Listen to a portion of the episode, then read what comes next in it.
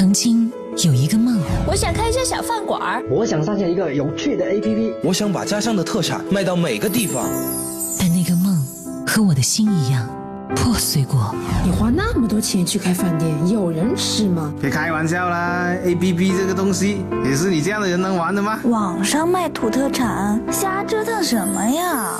后来我相信了，开始放弃梦想，寻找一份的工作。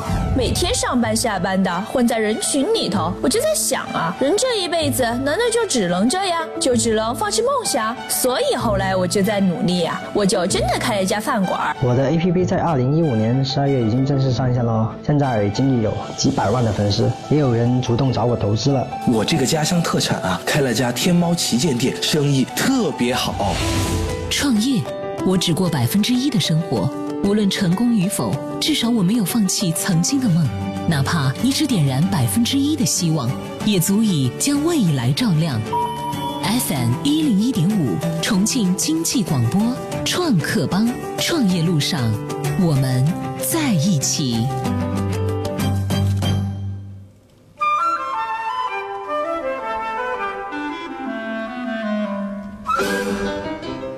关于创业，我只过百分之一的生活，无论成功与失败。哈喽大家好，这里是 FM 一零一点五重庆经济广播创客帮节目，我是斌杰。我是佳蕊，今天呢又有新的很关注的话题了。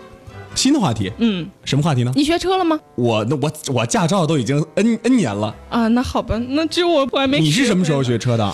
呃，我是大学的时候，现在学会了吗？没有。你学你学了几年了没学会车呀？哎呀，我也我也不知道到底是我忙呢，还是驾校一直不给我时间。你在哪个城市学的？杭州那边。就是在你学校当地，嗯，呃，浙传边上吗？对，那个学那个驾校，我当时报名的时候还是在学校里头报的。还是在学校里报？那也就是说，那个驾校离你的距离也很近。那你为什么？那就是懒，不用想了。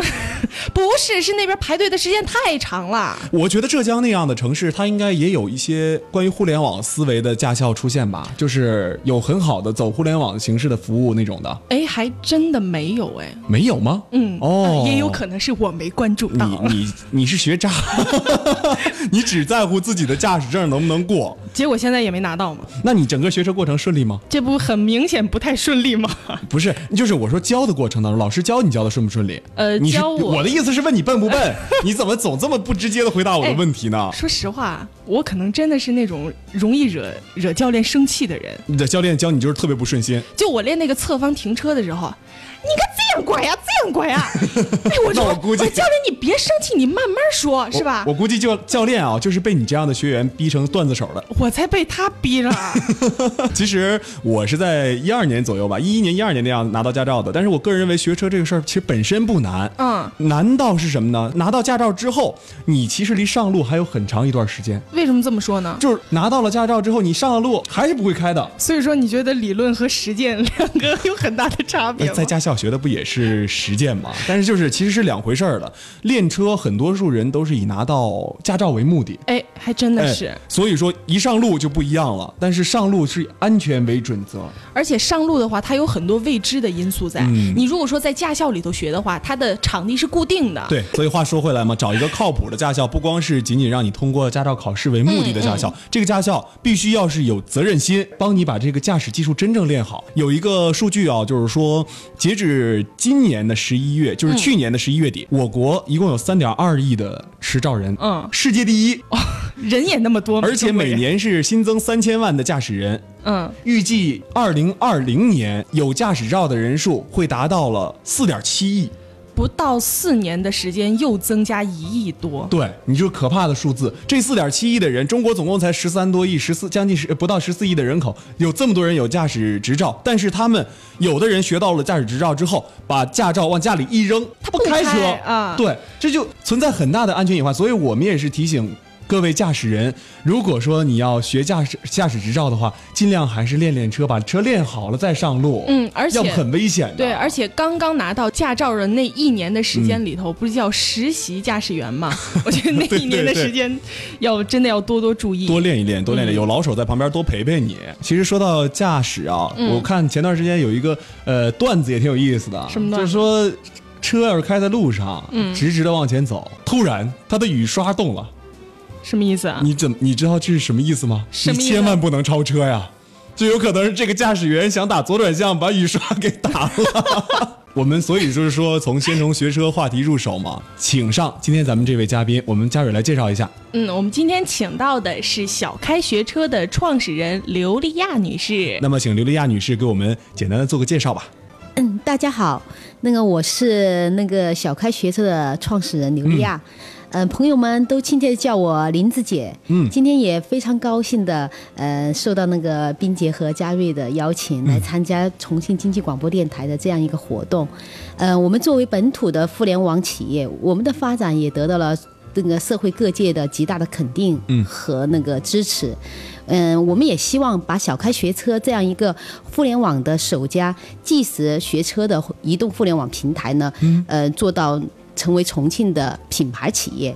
嗯，在这个平台上面，我们现在推行出了计时学车一对一教学，并提供全程化的学车助理跟踪服务。那你创办这个品牌啊，就是小开学车之前，嗯，你是做什么的？我以前是一个连续创业者，连续创业者。对对哦，那你就是说你曾经也做过很多的创业项目喽？对，那你能不能给我讲讲、分享分享第一个创业项目是什么？嗯，我第一个创业项目其实也就是我自己开了一个很小的一个店，嗯啊、就是实实体店，嗯，做什么？营销什么呢？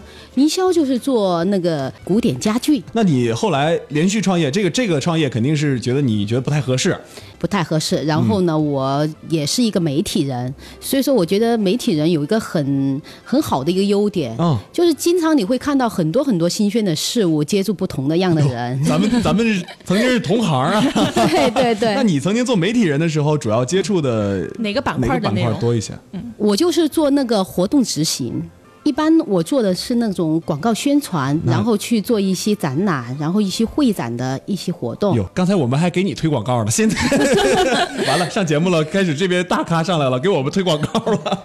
那有那么多的创业的经历在，嗯为什么最后又选择了小开学车这一个进行创业呢？嗯，小开学车这个其实也是我在一个那个，我想了一下，我有两个原因。嗯，第一个也是我是作为一个，就像您刚才说的，是一个长期开车的人，我们会经常会在马路上面会遇到很多这样的一些，就像你说的新手上路啊，自己也有这个苦恼。对对对，嗯会会看到很多一些危险的情况。你比如说，可能平稳驾驶的时候，哎，这个人。一下就把车子开过来，然后插你的边上过去，嗯，然后又不打转弯灯，哎你会觉得这样很危险，嗯。对吧？对对对。然后也会发现，我们有时候在停车场停车的时候，你会看到很多的驾驶员，有些摸几下方向盘都进不了车库，哦，非常的着急，是吧？对对对，确实有这样的现象出现。那当当时你做这个创业项目，呃，一开始的时候是怎么想的、怎么考虑的？除了这刚才你说的这些，这些都是一些、呃关于其他人的，从你自己角度出发。这个也其实蛮有渊源的，因为嗯我自己呢，以前在做这个从事过教育行业，然后有当一过老师吗？对当过老师，有十年的教龄经验。好多身份啊！如果你说你当过十年的老师，那我现在都不敢猜你的年龄了。你好年轻，我感觉看起来。过 奖过奖，嗯嗯、因为这个当老师的经验其实对我蛮大的，嗯嗯、其实这个这段时间内，我就因为我的一个朋友，他来这个自己从事驾校。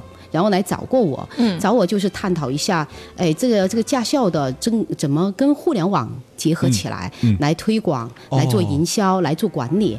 然后我自己一直觉得驾校呢，它就是一个教育，就是教育行业的，就专门就是驾校，其实就是应该教车。对哎对对，他可能是比较传统的那种。对，学车其实就是一个成人技能教育。那其实这种成人技能教育，它就应该有一个完整的教育体系和标准来去完成。那你当时听到你朋友说啊，嗯这个东西怎么融入互联网？但是我们又知道驾校的话，它本来比较传统，可能会不太会涉及到互联网这个板块的内容。对，那你当时是怎么想到的？或者说你怎么跟你朋友说这个应该怎么融入到互联网当中？我觉得这个这个考虑的时候，当时我就在想，其实是一个教育行业，那就是一种学校的这样的管理方式，对吧？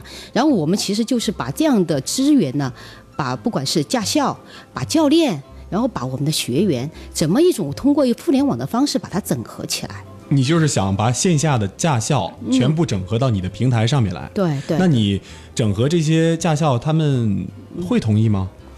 那肯定有一定的难度嘛。嗯，我们所所谓的创业嘛，就是在这种传统型的行业里面去做一季一期的提升。如果我要是一个传统驾校，因为传统驾校肯定要经过很多道审批，而且创办的门槛很高。刚才我们也谈到过这个问题。那你就是说，这么高的一个门槛成立的一个驾校，人家自己做自己生意好不好？为什么要触网呢？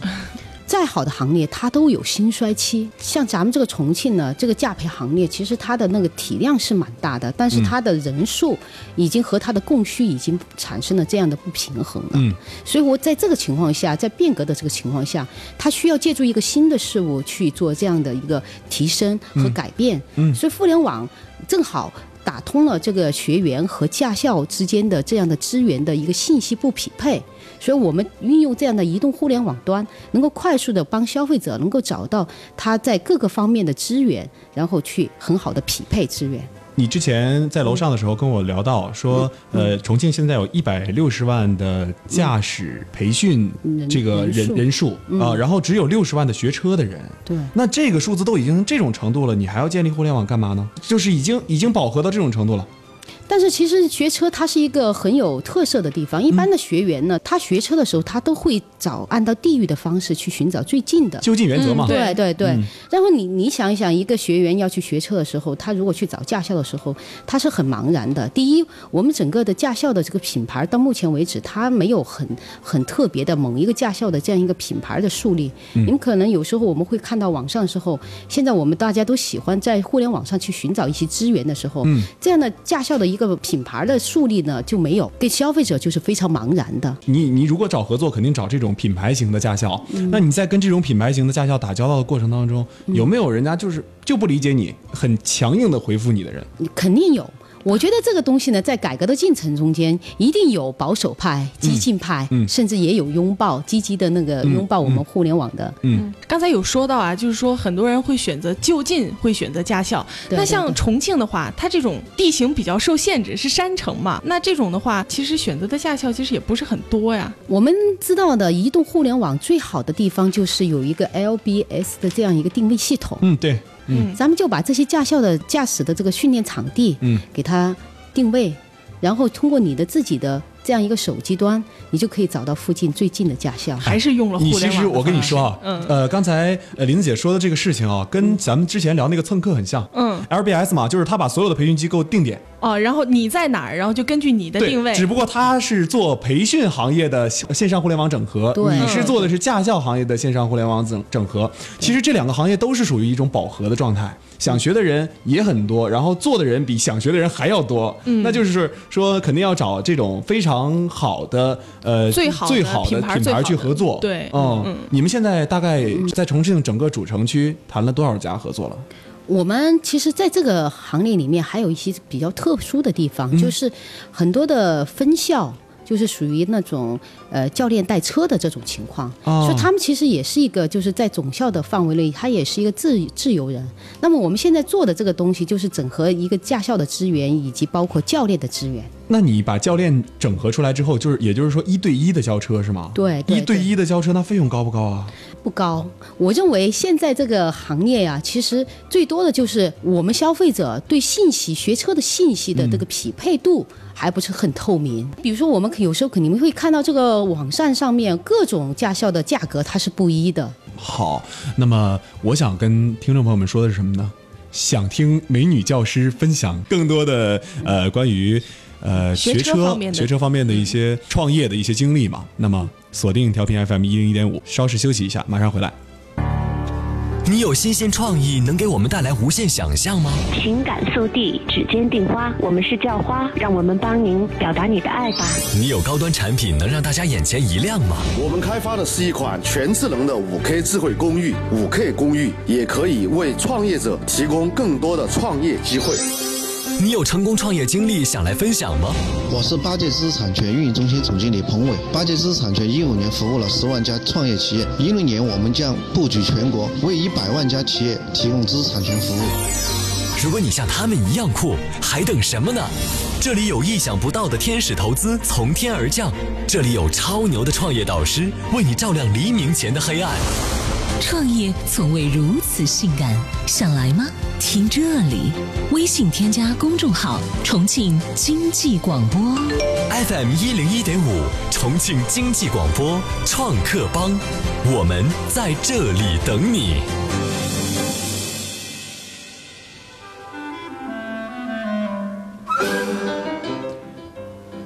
FM 一零一点五创客帮，我们在这里等你，我是冰杰，我是佳蕊，欢迎回来。那咱们继继续来说说创办这个小开学车这个过程当中，你遇到你的这些朋友，先遇到的是谁？呃，说实在话的，就是引路到的，就是我的那个办驾校的朋友，就是办驾校的朋友。哦对你刚才也说过办驾校的朋友。对，那你你现在就是组建的团队里面，你先遇到的谁？我组建团队的时候，应该是一个，因为我当时在建建这个互联网软件的时候，就要会找一个那个软件的朋友，会做软件的朋友，哎哎，那你当时去找他的话时候，他怎么跟他介绍这事儿的？因为我给他画了一张蓝图。你对他说了些什么，对让他抱有了希望？啊，对啊，我很简单的一张图啊，就是把我们想、想做的内容啊，就放在上面。嗯我给他画了一个很大的圆，上面写着我们小开，嗯然后上面再画了一个一个三角形的，每一个三角形上面有教教练、啊驾校、学员，嗯然后我给他做了沿线，他一下就明白了。他就他就说 OK，我我愿意跟着你干。对我们做这个东西，我们实际上就要想着这个就是连接。哎我们现在最谈的最多的就是怎么来跟很多东西连接在一起。嗯，你看这样一个蓝图，就很容易去把每一个端口都连接起来。你蓝图画的第一个东西是什么？首先，我们就像一个原子似的，这个小开就是一个很大的原子，嗯嗯然后我们的小原子就是我们各个三方的东西。驾校、学员、教练，加上小开之后的整合是吧？。对对，后来你谈了这个技术的这个大牛之后，你又找到了运营的方面的人吗？对呀、嗯，我找一个运营的人，那肯定一定要在这个互联网的运营上面一定要有所建树的人。技术你找的是刚才你介绍说刘璇是吧？对，然后后来呃周礼这边是运营这边的，他们对你的创业路上有哪些帮助呢？你感觉？创业真的不是一个人的创业，它是一个团队的创业。嗯每个人可能的能力都不一样，嗯然后大家发挥自己各所的能力，组成一条链接。那你们现在团队里头有多少人？我们现在团队十三个人，哦，十三个人。吵吵过吗？你们平时吵啊吵啊，真吵啊？争吵。最会因为什么事情去争吵？但我们就是对事不对人呢、啊，就是啊啊上面可能吵吵，下面就成哥们儿、啊。走，一起吃饭去。对对对，就是如果说你吵架的话，你是一般的情况下，呃，你的运营官和你的技术这方面的，你会跟谁吵？就是炒的多一些，还是运营？对，因为我觉得产品经理之上就不能再有一个产品经理，真的就是你做产品的，你就想别人管着你，你还你就千万别管着我，管着我老难受了。运营呢，它就是一个，实际上它就是一个插门光，它要去把控这个全局。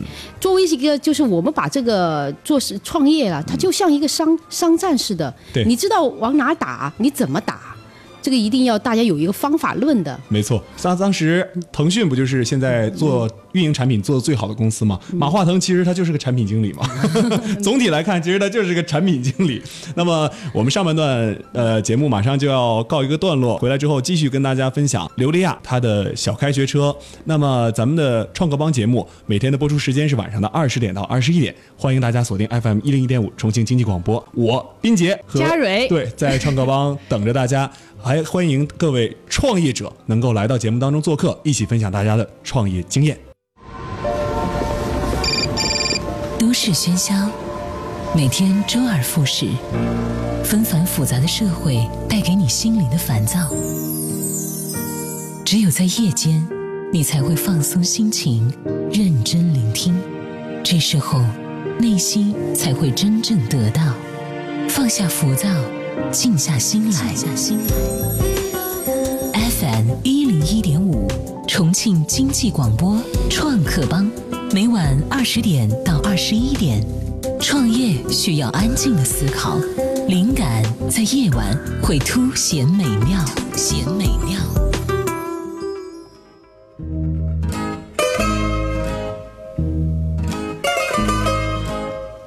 欢欢迎回来，这里是 FM 一零一点五重庆经济广播创客帮节目，我是斌杰，我是佳蕊，我们是 Jerry 组合。呃，上半段时间一直来谈的就是咱们林子姐一些曾经的创业经历，嗯。还有她做这个小开学车的一个初衷。那我们其实对这个产品还不是那么太了解，对。我们现在现在啊，通过一个咱们的特色产品小印象哎，嗯。一起跟大家呃聊一聊，看一看它的产品到底是一个什么样的产品。产品小印象，西游篇，悟空，为师想跟你商量个事儿。师傅，你一天那么多事儿啊？我觉得吧，昨天如来把的那个妹儿啊，好正啊。你看看我吧，颜值那么高，为啥就没这好事儿呢？你得给为师出出主意呀、师傅，你也不看看人家如来的座驾，那可是狂拽酷炫的乌鸡牌海陆空跑车呀！反正这车是乌鸡国国王造的，让八戒叫他送咱一台。那感情好，我立马就让八戒给您整一台回来。可是您没有驾照啊，这好办呐。前两天观音姐姐才在朋友圈晒照，她正在小开学车呢，我得赶紧去报名。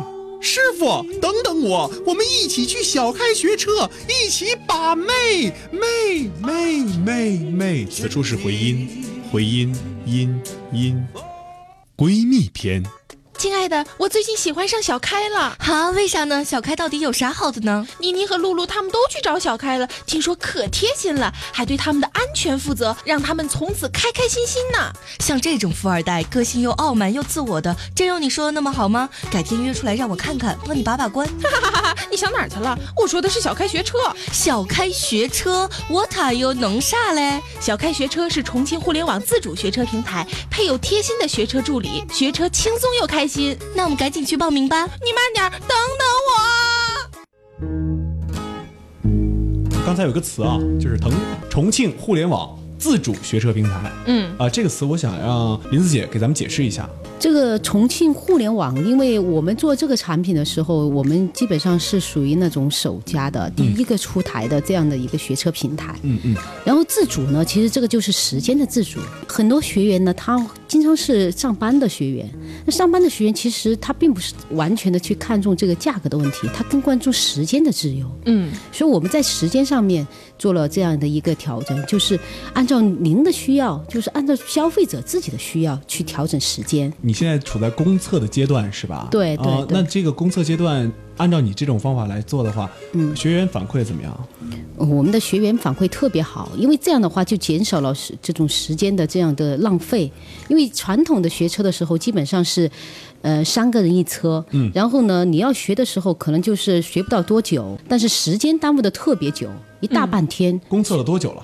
我们公测了大概是三个月了。三个月了。对对对三个月，你班公测都招什么样的人来测呢？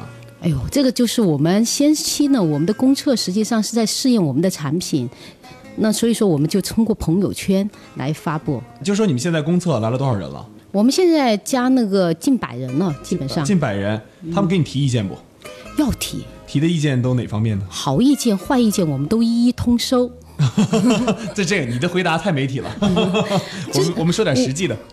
是这样的，我觉得是我们其实这样，呃，经常是这样想的。对我们团队，包括我们小开学车的这些用户啊，我们非常愿意听他们的意见，因为这些意见是帮助我们把流程做得更好。有没有哪个意见说出来让你觉得眼前一亮的？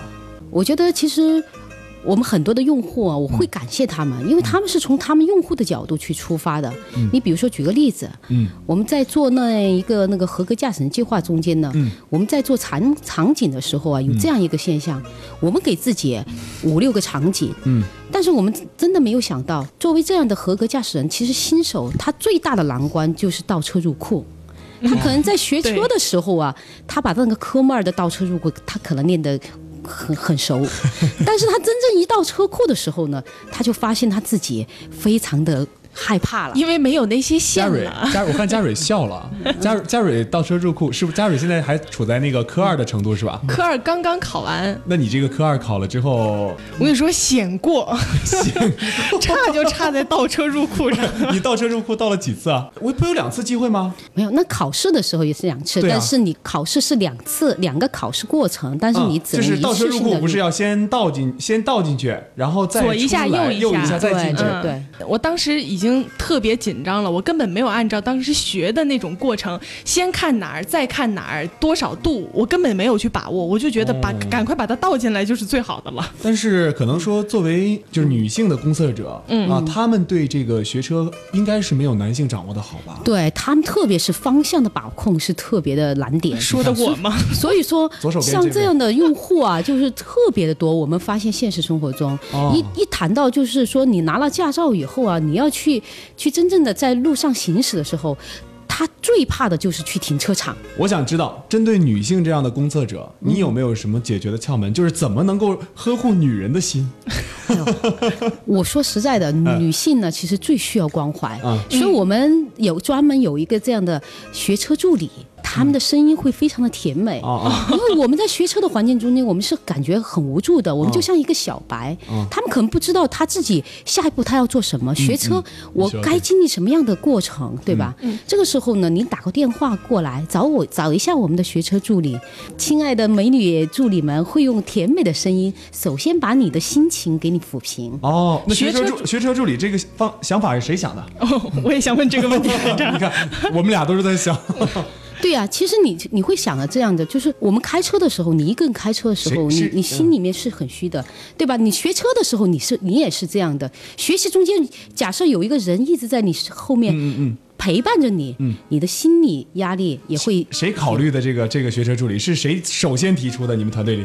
我们的运营官，那他肯那运营官的话，肯定是以前学车的时候被那些教练给说的。对呀、因为其实很简单，因为我们做做这种互联网的项目的时候嗯呢，很多互联网项目其实其实最主要的角度就是从消费者的角度去出发，嗯对去考虑问题。我们经常会假设自己就是一个学车的人，我在做哪一关的时候，我最怕干什么？我最想要去什么？那你初期的这一批将近一百个的公测客户，他们有没有给你做一些产品的一些分享？有。我们现在转化率非常的高，因为我们的客户真正感受到我们小开的不一样的学车经历，嗯所以他们就是自发的去做这样的口碑宣传。我就在想啊，如果说你们现在做这个互联网的学车平台，如果哪天 BAT 也出了一个互联网的学车平台，那你怎么办呢？我觉得有竞争才有进步，你要跟他对着干吗？这个我觉得不一定是在鸡蛋碰石头吧。啊，就我觉得，其实是一个好的产品呢，它并不是说你一个 BAT 的就能够去把它干掉的。这样的互联网的产品非常的多。你比如说，我们为什么在做这个小开的时候，我们对自己的这样一个产品的话，我们不是来来做那个一个很大级的、很面面很宽的。嗯嗯我们认为一个好的产品，它应该是做深。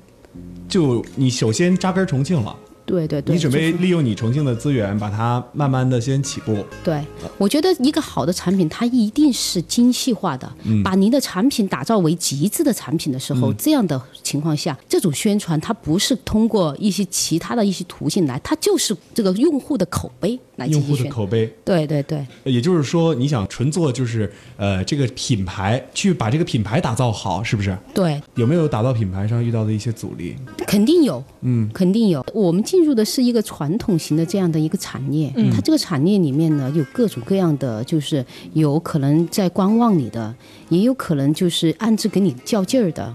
因为我我举个很简单的例子，嗯我们现在做的互联网上面，我们的各种营销策略，很多有些传统型的驾校也在学习我们。哦，对哎你想不想听听？就是一般如果说想学车的人，他们会对你这个小开学车怎么看呢？马上给你带来一个呃，就是人们会怎么看？？何先生，八零后，从事酒店管理工作，喜欢旅游。对我来说是一个极大的方便，原因就是因为我有一个切身的体会。我在学车的时候呢，因为我那个时候已经工作了，没有太多的时间学车。如果我是这个使用者的话，我会非常的乐意，并且呢，变相的来为我节省了非常多的费用，也能够帮我缩短然后学车的时间。薛女士，九零后大学毕业生，正在为学车苦恼着。我现在是正有打算想学车的，所以我还是比较会关注一些手机软件。困解的就是它能不能像他说的那样，我现在约的话，那个师傅会不会跟着就过来，完全依着我的时间来调配的，还是也要等他那边有空了、有人了，然后我再根据他的时间来调配我的学车的时间和计划？陈先生，九零后，在校大学生，自己爆料被称为“中国好室友”。我不会选择。首先，作为一个在校大学生，我可能时间上会分配的稍微充裕一点。就是学校附近有很多驾校嘛，针对学生还推出了一些优惠的活动，凭学生证打折啊什么的。我觉得这个对我来说可能更实际一点，因为可能我觉得一对一这种服务价格上要求会稍微更高一点，经济接受能力可能会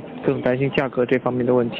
刘女士，九零后。开了一家花店，最满意自己水灵灵的大眼睛。我觉得小开学车这个平台确实可以方便很多人，而且学车也不用排队，非常的灵活。也有一些疑问啊，教练他也是这个小开学车这个平台里边的教练吗？也就是说，这个平台是不是就像网上的驾校，还是说教练我也是在外边的驾校找？这种一个教练的质量和评价问题。听了人们会怎么看啊？还是有很多的问题。比如说第一个问题，其实大家非常关心的还是说时间上的问题。那既然推出了这个是计时收费，它具体是怎么样的？可以给大家说一下。我们有学员端和教练端，嗯，这个它是实时互通的。然后呢，在刚才说的那种学员预约的情况下呢，其实我们一直在说是预约机制。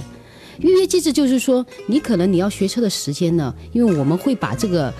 提前七天左右哦，就你还是要提前七天去预约是吧？就你会把这个时间段给你空出来，你就可以约下个星期的，就以七天这样一个为一个制式的这样去。如果我想，如果我想说，我就是嗯，就明天有时间，我今天打电话约一下，你能安排吗？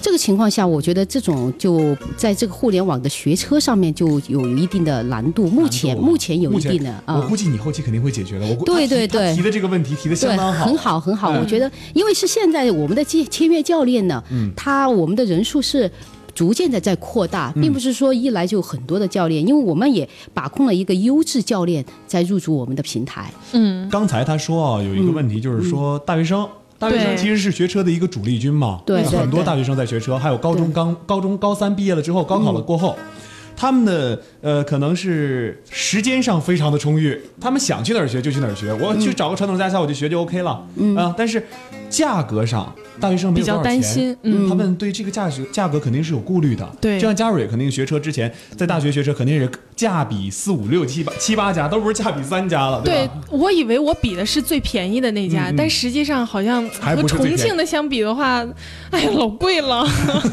那那你城市不一样，肯定是不一样的。那么就是说，在价格上，一对一或者说一对多的这种价格。我们会有不，我们会有不同的价格体系，对，而且对大学生呢，我们这边呢也正在与这个互联网金融在进行这样的业务洽谈，嗯，而且可能不久就要推出了。关于学生的那种分期的这样一个学习的过程，学车分期付款，对啊，那这个挺新颖的。呃，那你们你们如果做这个分期付款的话，可能要跟互联网金融嘛，互联网金融合作了。对对对。还有最后这个事儿，我觉得他这个问题问的应该是很很很重要的一个问题，就是驾校的教练，嗯，这个教练是你们平台自有的教练。还是说你和所有的教练都是跟驾校建立合作的？嗯啊，目前呢，我们现在是跟驾校合作的教练，但这一部分教练呢，我们其实做了很多的这个管控的。我们平台有专门的一个评价体系，对教练的一个评价体系，就教练达到这样的评价体系的这个标准以后，才能够签约平台。那你达到这样一个评价体系了，嗯，这个评价是谁评价呢？还还是你们自己来评吗？没有没有没有，我们小开里面呢专门有一个教务部，嗯这个教务部里面有大概五到十个就是有经验的教练组成的这样的一个教务部。我们对签约的教练呢进行了这样的一个教学的一个首先的一个初审。感觉有点像滴滴啊，就是想招一个司机，还得过来先做培训。对对对，哎一定要这个我们所学车，它其实是一个什么呢？教学过程。嗯我们一定要把这样的好的教练呢，从这个现实中间把它找出来，然后再签约到我们平台来，让我们的学这个学员呢，就更好的去被这些所谓的好的教练呢去辅导。我问你一个重点问题啊，如果这个教练和这个学学员学车的过程当中出现了问题，嗯，就是说这个教练我就看他不爽，我要换一个。我换一个，或者说我看他不爽，我不学了，你怎么办？哦，这个说到一个很重要的问题，啊就是这就是所谓的，就是说，当两方发生矛盾的情况下，嗯这个我们在线上的时候啊，我们第一个有这样一个教务部啊，专门在负责处理这些问题。嗯第二个，我们其实在小开所有学车的学员呢，在进行上车的时候，你会发现在车上会有这样一个行车的这样一个监控器。行车监控器通到哪儿？就是可以记录你的学员和教练在进行学习学车的环节中间的这个所有画面。对，啊我想我想知道你们整个在重庆地区铺了应该有多少辆车？目前有四十辆，四十辆，那就是还是初步这个是逐渐的，逐渐在啊肯定是冲测阶段因为这个东西成本很贵的。对对如果说你要都做了，成本也很高。就是如果说四十个四人道有四十辆车的话，那你未来准备怎么打造这个说你的健康的一个教练这样的一个趋势呢？这个应该就是一个健康的评价体嗯系，它来源于各种考核的这样一个指标。嗯，然后教练呢，通过跟我们学员的这样的不同的，就是很经常的这个辅导嘛，嗯我们按照次数来进行考核。那么教练呢，就通过这样的一个考核机制呢，来来对他自己这种学员呢，也可以通过这样的考核机制来评价这个教练教的是不是到位。嗯因为我们在现在在那个线上呢，我们还有一套标准化的教学视频。嗯。那么就是学员在学车的环境中间，我们就做到了像学习一样，有预习、有实战，然后还有复习。当时你在这个就是给我发的 PPT 里面介绍、嗯说你们有这个这个场景化实践，哎对场景化实践，它里头有什么增值服务？其中包括了像山路啊、夜间啊、城市啊，这个具体是指的是什么呢？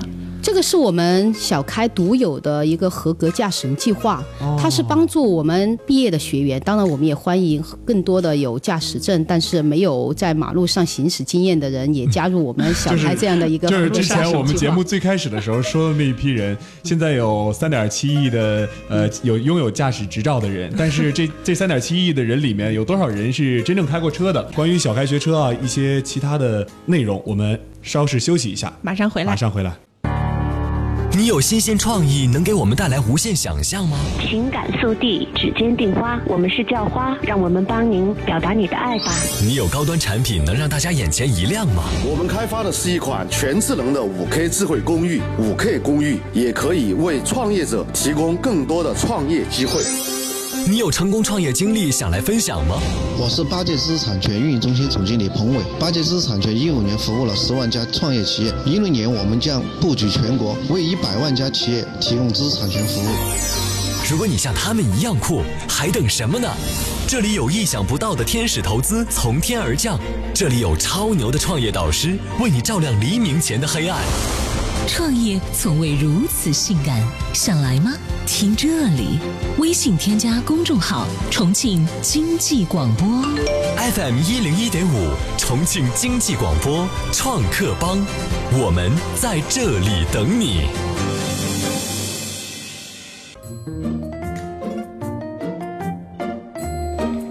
呃，比如说我在这个地方，我约了下个星期的，他是这个教练。那如果说我下次再约的话，是会换教练吗？呃，我们刚才说了一个把教学标准化。嗯啊、这样标准化以后呢，我们的教练呢，其实他教的哪一堂课的时候，他换下一个教练的时候，也有可能这个教练呢，他就可以按照这个课时来进行上课。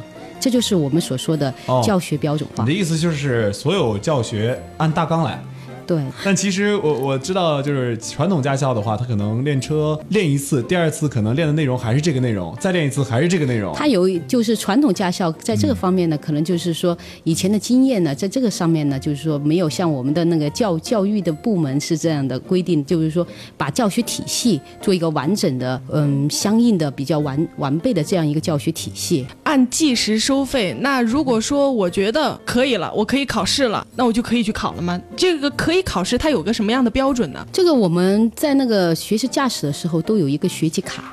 我们是按照这个公安部的这个要求，必须把这个学籍卡打满一定的那个课时，才能进行每一个科目的学习。哎，那这个的话，其实和传统的这种驾校其实也挺相似的，这个都是有的。这个我们都应该按照国家的那个就是学习的这个时效性来进行学习。我问你一个比较针对性的问题，嗯，就是说，嗯，如果你做了这个平台之后做大了，你会不会做自己的实体啊？我有方这方面的考虑，因为我觉得应该是。这个传统的这个产业啊，它不是一来就是变新，它一定是在这个传统的基础上做一点变革。嗯，所以我们不是说这个创业呀，你一来就是说从无到有的过程。嗯，它其实就是在一个原本的形态上面做一点变革。所以我会往这个实体方向去发展。你不是做了这么多的合作吗？啊，你会不会考虑他们的感受啊？我觉得天下武功啊，就是。大家各显神通吧。我觉，我觉得其实，呃，林子姐还挺有想法的。呃，她现在先把资源，资源一定要拿到嘛。然后资源拿到之后，我想一想，看看怎么把这些资源整合到一起，用互联网的思维把它再做大，再做做好。我是觉得驾校这个行业啊，就是绝对是有待提升质量的。嗯，是的。现在的驾校有的。教你学车，可能我觉得一个人一对一 v 五，一 v 五还得有一个站在车外面等着。所以说我就是说体验不好。嗯，为什么我们要去做这样的革新？就是第一个从他的那个教学管控上面去做一些的，就是改进；第二个就是把服务意识加强。当时说啊，就是不同车型通常学车的年龄上限五到七十岁啊，就是我知道这个这个上限啊，但是为什么你们定的年学员要求是十八到三十五呢？哦，这个可能有一点误解，因为我们在公测阶段嘛，就是为了让我们的软件更好的去，就是快速的去运营这个样一个结果，所以我们就选择了这一批年轻人先去用一下这样一个平台。哦，只是在公测阶段是。对对对对对。当时你给我发这个 PPT 的时候，我就看到，哎，我说这不对啊，我说你们难道不挣五十岁左右的人的生 的人民币了吗？还是说 五十岁以后的人他们不玩互联网？那肯定，我们都欢迎各个年龄层次的人来感受小开学车。嗯。因为每个层年龄层次的学车的体验不一样，那么会为我们这样小开学车这样一个平台累累积各个年龄层次段的大数据，做一个更好的辅导，也帮助我们小开在服务意识上对各个年龄层次段进行各种不同的这样的服务。你说大数据这个，我觉得比较有意思，就是你们现在准备建立自己的大数据平台吗？还是准备建立自己的大数据模型呢？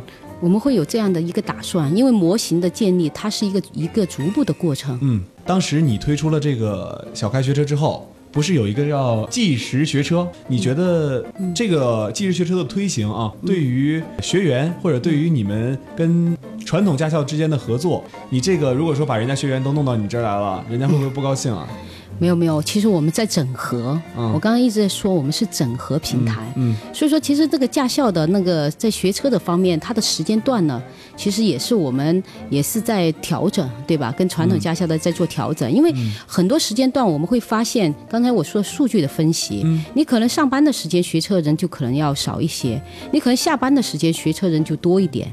那么我们把这些时间呢进行一个流程化的优化组合。最后一个问题。你的驾校啊，就是现在你的平台的教练不一定是你手下的人。如果出了问题，这个问题谁来负？呃，说到这个问题，其实我们现在包括我们跟驾校在合作的时候，其实我们就是一个很好的合作状态。嗯，因为我们的学员他们我们是三方监控的。嗯，我们自己的这个学员，我们肯定是要有一定的这个负责任的。嗯，这个不能去推诿。好，好，好，那感谢呃林子姐做客咱们的创客帮节目。嗯，那么咱们创客帮节目的播出时间是每天晚上的二十点到二十一点。啊，锁定 FM 一零一点五，重庆经济广播，创客帮。